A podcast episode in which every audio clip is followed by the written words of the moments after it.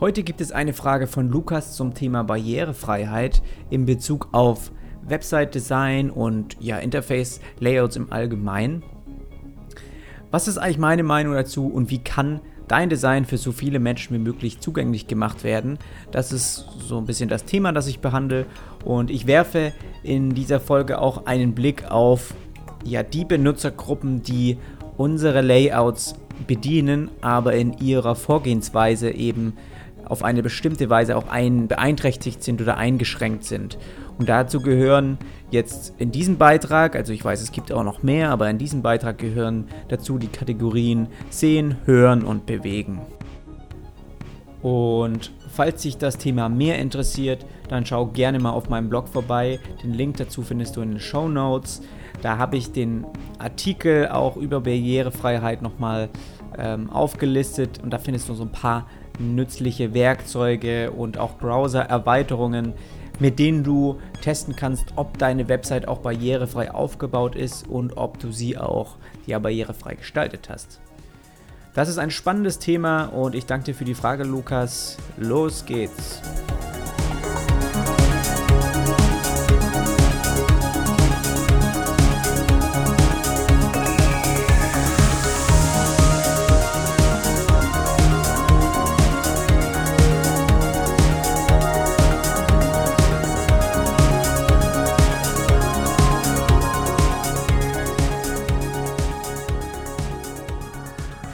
Schon erwähnt, geht es heute um Webdesign in Bezug auf Barrierefreiheit. Und zwar hat ähm, Lukas mir geschrieben, mich würde das Thema Barrierefreiheit in Bezug auf Website-Design interessieren. Das Thema ist wichtig und kommt immer mehr auf. Hast du in dem Bereich Erfahrung oder Tipps, was man beachten sollte?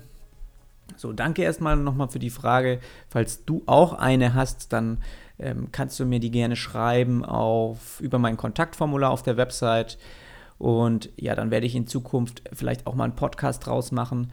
Für mich ist, sind das immer gute Möglichkeiten, um ja so zwischendurch mal ein Thema zu behandeln, das vielleicht nicht irgendwie so auf meiner Strecke liegt, aber ähm, ja, auch gerade bin ich so dabei, noch in ein neues Homeoffice umzuziehen.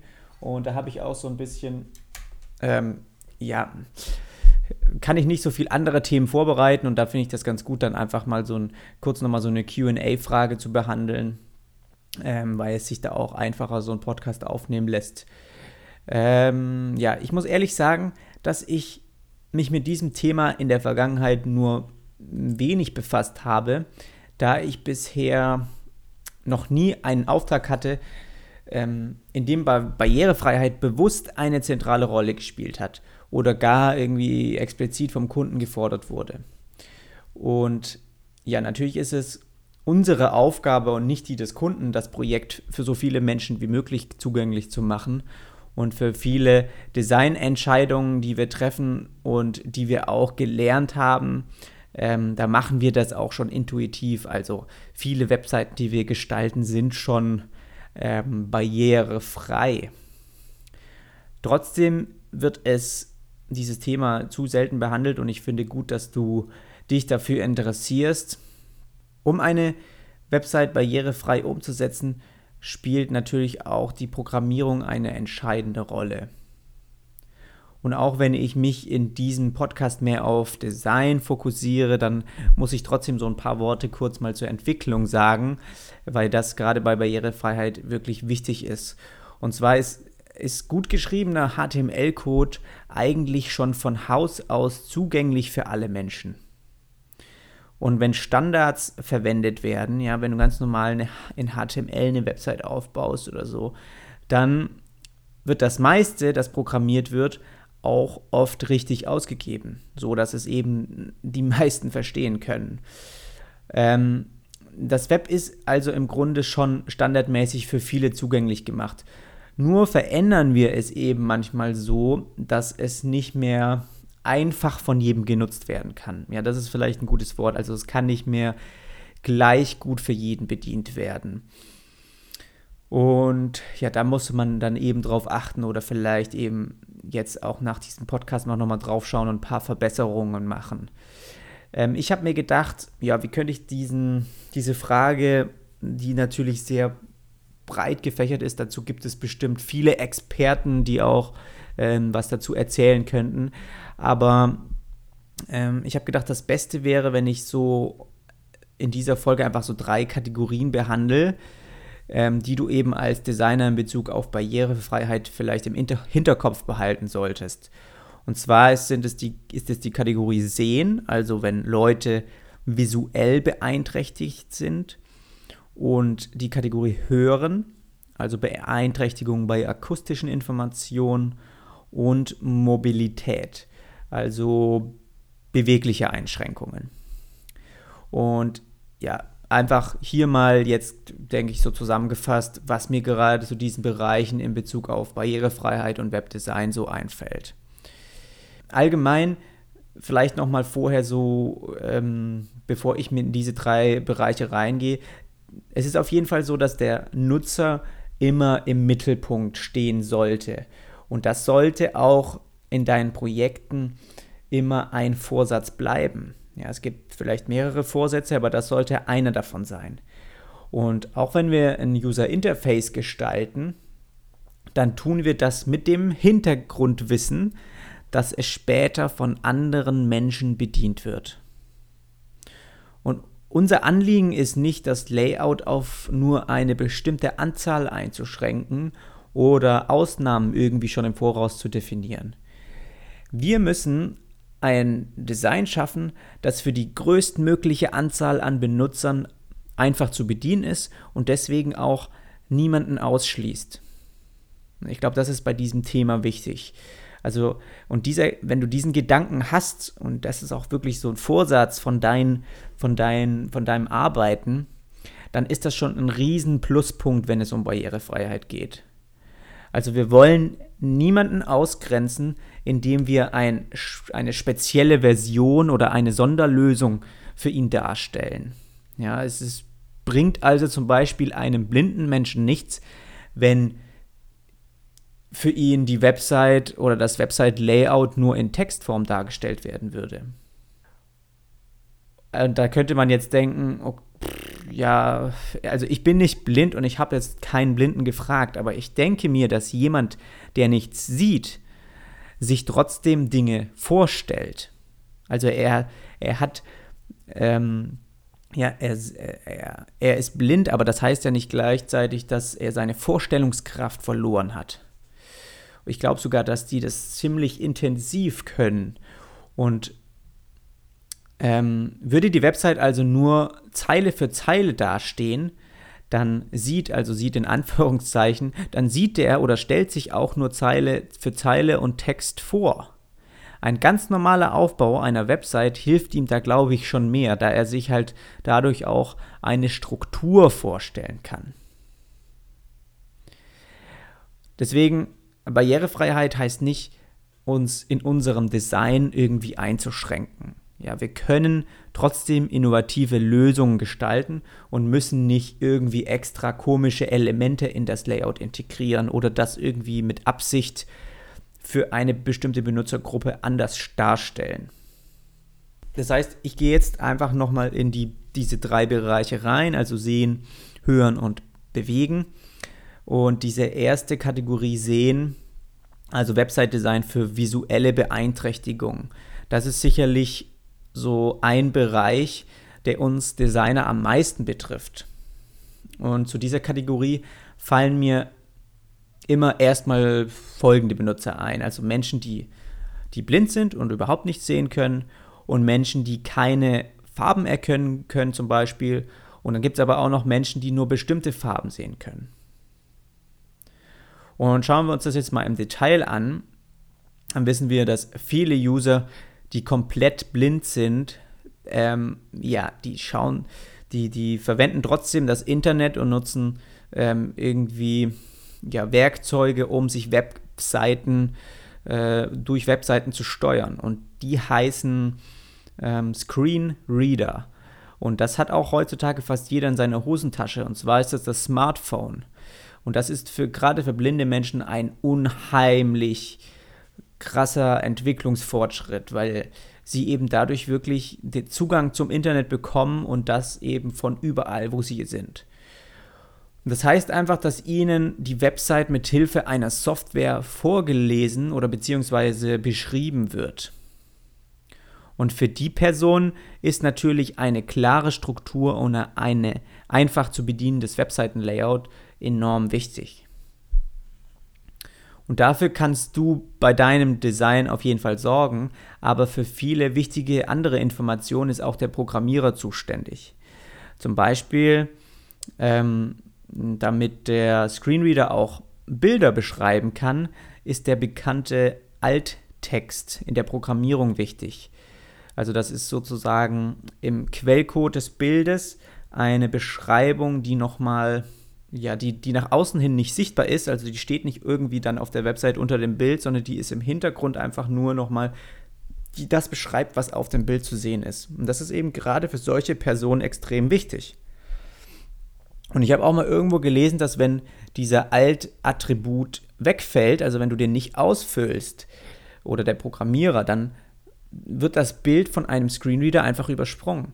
Und das wäre natürlich in bestimmten Fällen auch sehr problematisch. Gerade wenn man eben auf einem, bei einem Layout eben viel mit Bildern ausdrücken möchte. Ich weiß nicht, ob das vielleicht auch irgendwie mal, das ist mir halt noch so in Erinnerung, also müsste man vielleicht nochmal recherchieren. Aber natürlich, wenn da kein Informationstext eingegeben ist, äh, ist das schon logisch, dass dann auch so ein Gerät nicht weiß, was es äh, beschreiben soll, weil das Bild an sich, das wird vielleicht in Zukunft kommen, ja, weil es immer intelligenter werden, die, diese Systeme, dass man eben weiß, was auf dem Bild zu sehen ist, ohne dass so eine Beschreibung drin ist. Aber wir werden sehen. Am besten schaltest du einfach mal deinen Accessibility-Modus, also dieser barrierefrei-Modus, mal in den Einstellungen deines Smartphones ein. Und sowohl iOS als auch Android haben diesen standardmäßig installiert. Das kannst du also auf jeden Fall mal testen. Und dann würde ich sagen, schließ einfach mal die Augen und hör zu, wie eins deiner fertig umgesetzten Layouts irgendwie beschrieben wird. Und dann kannst du ja mal so ein bisschen nachempfinden, wie das eben für blinde Menschen ist.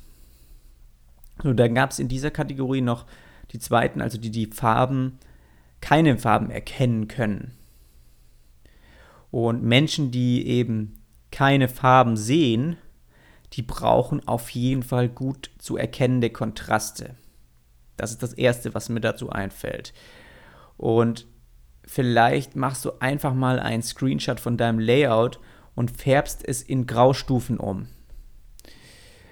Und dadurch wirst du sofort sehen, welche Bereiche nicht so auffallen, obwohl du sie eigentlich in den Vordergrund bringen wolltest. Also heutzutage ist ja auch so ein bisschen Trend vielleicht, ähm, ja viel in diesen Grautönen auch mal zu halten. Aber gerade bei so auffallenden Elementen wie Call-to-Action-Buttons ist es, da nutzt man doch oft Farben. Und wenn du eben so einen Button hast, der zum Beispiel ähm, rot gefärbt ist, dann fällt er Usern, die, blind, äh, die keine Farben sehen, womöglich mehr auf, als ein Button, der jetzt nur einen roten Rahmen hat. Weil für uns kann natürlich ein roter Rahmen trotzdem sehr auffallend sein, aber wenn du halt wirklich diesen Rahmen letztendlich dann nur in Grau siehst, dann geht er unter im, im, Bezug auf ja die Linienstärke von einem Text zum Beispiel, der vielleicht da drüber steht. Und ja, wenn es einfach da, der Button äh, eine Fläche ausgefüllt hat mit einer Farbe, ist eigentlich für den für so einen User dann vermutlich besser zu erkennen. Und auch wenn du selbst Grautöne in deinem Layout verwendest, also das machen wir, nutzen wir natürlich ja auch mit Absicht, dann sollten diese bewusst auch genügend Kontrast aufweisen, also nicht zu hell werden. Also wenn sie für dich schon zu hell werden, dann werden, werden solche Personen die auf jeden Fall noch schwerer erkennen können. Und das ist auch wichtig, dass eben die nicht unter bestimmte Farbwerte fallen. Verwendest du zum Beispiel Textgrößen unter 20 Pixel, dann darf der Farbwert auf weißem Hintergrund ja eigentlich nicht geringer sein als ähm, jetzt äh, dieser Hexwert 3x76. Äh, also das habe ich recherchiert, das habe ich mir hier notiert. Und das nur mal so als dass man ungefähr wüsste, okay, kannst du ja mal in deinem Layout einfach mal ein, eingeben und schauen, wie grau ist denn das. Ähm, ja, so, alles, was darunter ist, wird dann immer schwerer, äh, dass diese Personen überhaupt den Text erkennen können. Und noch ein weiteres sehr gutes Beispiel ist, ja, stell dir mal verschiedene Eingabefelder vor. Und jetzt vergisst ein Seitenbesucher beim Ausfüllen ein, ein Pflichtfeld. Und manche Designer umrahmen dieses Feld dann rot und signalisieren damit, dass eben noch etwas fehlt. Ja, jemand, der aber farbenblind ist, der erkennt diesen Rahmen ja nicht als rot, sondern in grau. Und da alle anderen Felder standardmäßig auch einen Rahmen haben, dann übersieht er natürlich auch so eine Warnung wahnsinnig schnell und fragt sich, was eigentlich falsch eingegeben wurde. Das heißt, nur durch so einen roten Rahmen zu signalisieren, hey, da muss noch was korrigiert werden, ist vielleicht nicht optimal. Die bessere Lösung für so eine Fehlermeldung bei Eingabefeldern wäre also zusätzlich irgendwie ein kleines Error-Icon äh, zu integrieren oder einfach eine Textmeldung, also ein Label mit darüber zu setzen. Ja, also bitte fülle noch dieses Feld aus oder dies, du hast dieses Feld nicht korrekt ausgefüllt. Einfach noch so ein kleiner Infotext. Ja, oder zum Beispiel das Formular wurde richtig ausgefüllt und deshalb vom Designer grün hinterlegt. So, das heißt, du tippst was ein, klickst in die nächste Zeile und dann wird es grün, sobald du in die nächste, in die nächste springst. Und jetzt musst du dir vorstellen wieder, okay, er ist farbenblind, er sieht dann nicht grün, er weiß sozusagen auch nicht, dass grün bei uns die Farben sehen können, gleichzeitig mit Success oder vielleicht irgendwie Erfolg äh, in Verbindung gebracht wird oder irgendwie so, ähm, ja, alles okay, ähm, gut, du bist auf einem guten Weg.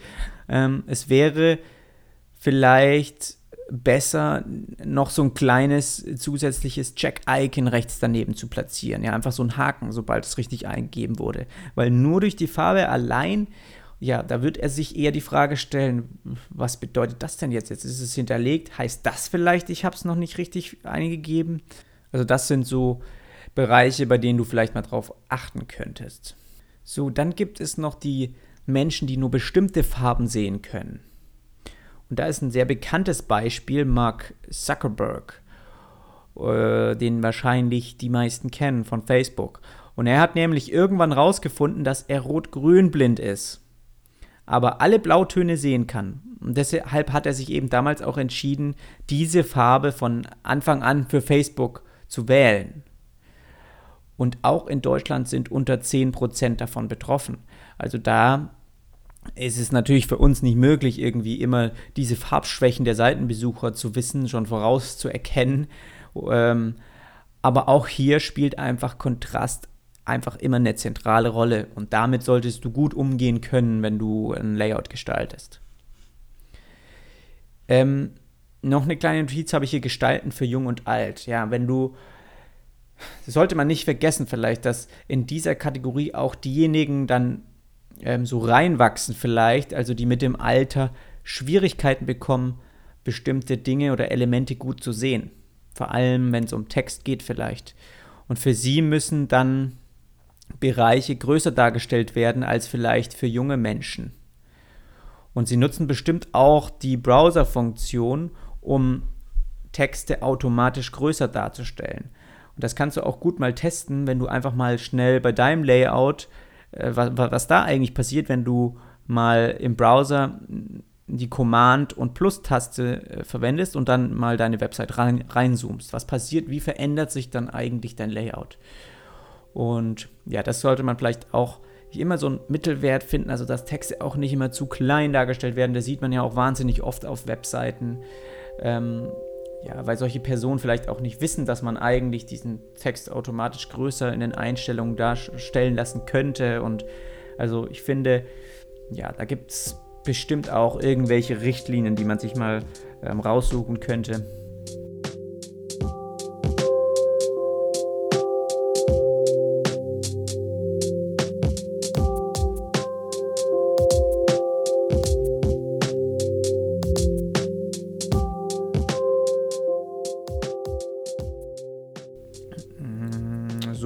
Zweite Kategorie Hören ist also Website-Design für gehörlose Seitenbesucher.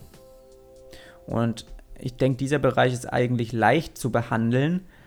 Ähm, ja, weil wenn dein Interface-Design viele Sounds, Videos oder eben Audioinhalte beinhaltet, dann versuche diese akustischen Informationen auch in Textform anzubieten.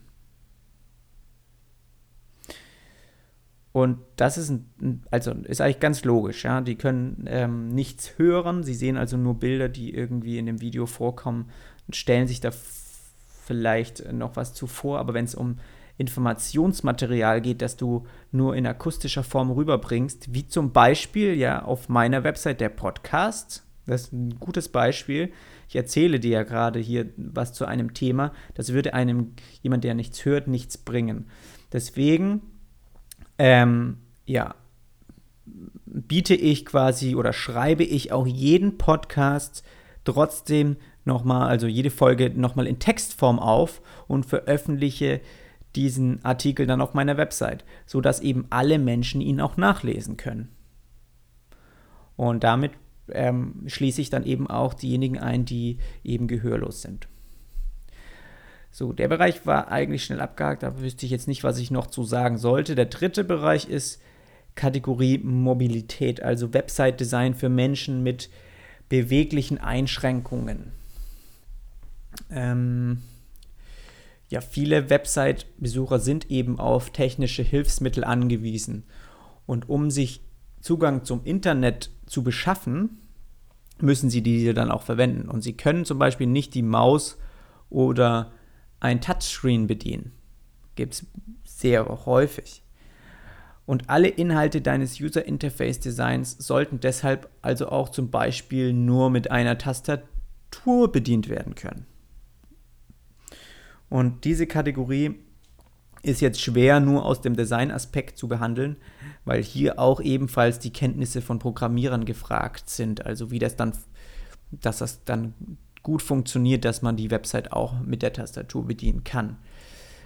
Ähm, aber mir fällt da noch ein gutes Beispiel ein für Besucher aus dieser Kategorie oder die Probleme bereitet für Leute, die eben zum Beispiel mit einer Tastatur, ähm, nur mit einer Tastatur das Internet bedienen.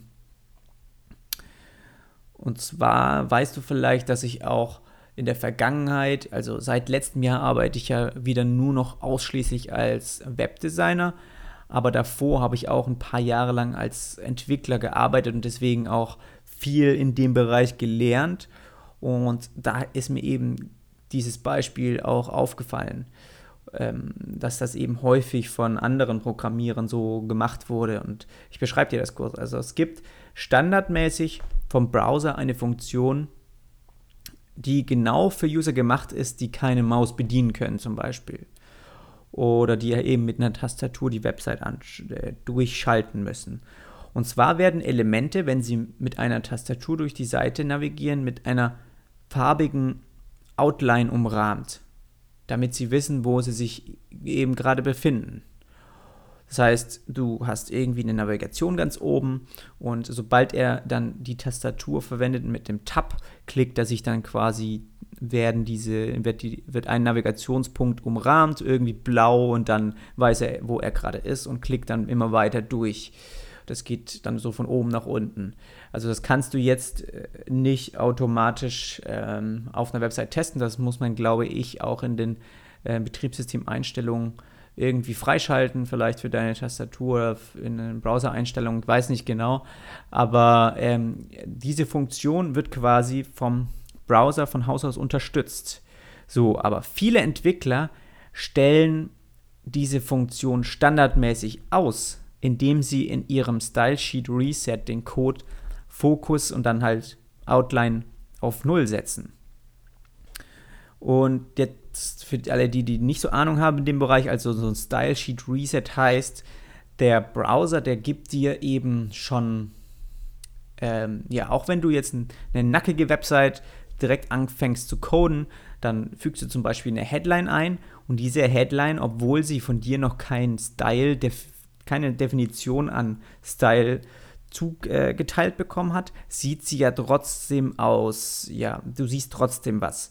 Das heißt, diese, dieser Style ist vordefiniert von dem Browser. Das ist auch unterschiedlich, wenn du jetzt Safari benutzt und eine Headline einfügst, ohne irgendwas zu stylen, sondern nur den Code dafür schreibst, ist vielleicht der Abstand oder die Größe ein bisschen anders zu einer Headline, die im Chrome-Browser ist. Und dieses, diese Grunddefinition kann man eben überschreiben und das machen auch viele Entwickler von Anfang an, dass sie dann da einen Style-Sheet einbinden, der eben dieses Ganze alles resettet. Und da war eben, ist bei vielen auch dieser Fokus dabei gewesen, der eben, wenn du auf ein Element äh, fokussiert bist, dass dann keine Outline zu sehen ist. Weil das äh, bei manchen eben auch äh, passiert ist, wenn sie eben ihre Tastatur bedient haben, obwohl sie eigentlich auch die Maus nutzen können. Und was aber dadurch passiert ist, da dann geht eben ebenfalls der Fokus verloren, den du brauchst, um zu wissen, wo du, um den solche Leute brauchen, um zu wissen, wo sie auf der Seite sie sich befinden.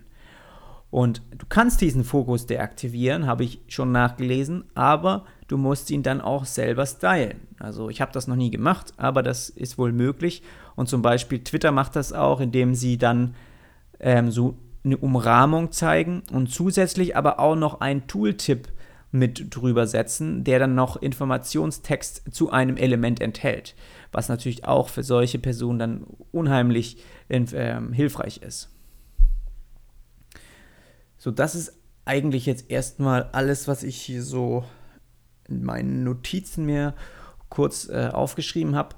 Fragen, die du vielleicht abschließend noch für deine Website stellen könntest, sind also so, ähm, ja, funktioniert dein Design auch ohne Farben? Der testet das einfach mal. Funktioniert dein Layout auch, wenn der Kontrastmodus in den Einstellungen deines Smartphones aktiviert ist. Das habe ich vergessen vorhin noch zu sagen. Also es gibt so einen Kontrastmodus, den guckst, kannst du mal schauen. Ähm, und das switcht dann quasi das komplette Design in so ein, ja, sieht eigentlich ganz witzig aus. Es ist wie so ein Disco-Modus, wo halt die Farben nochmal mehr, ähm, ähm, ja, da nochmal anders dargestellt werden.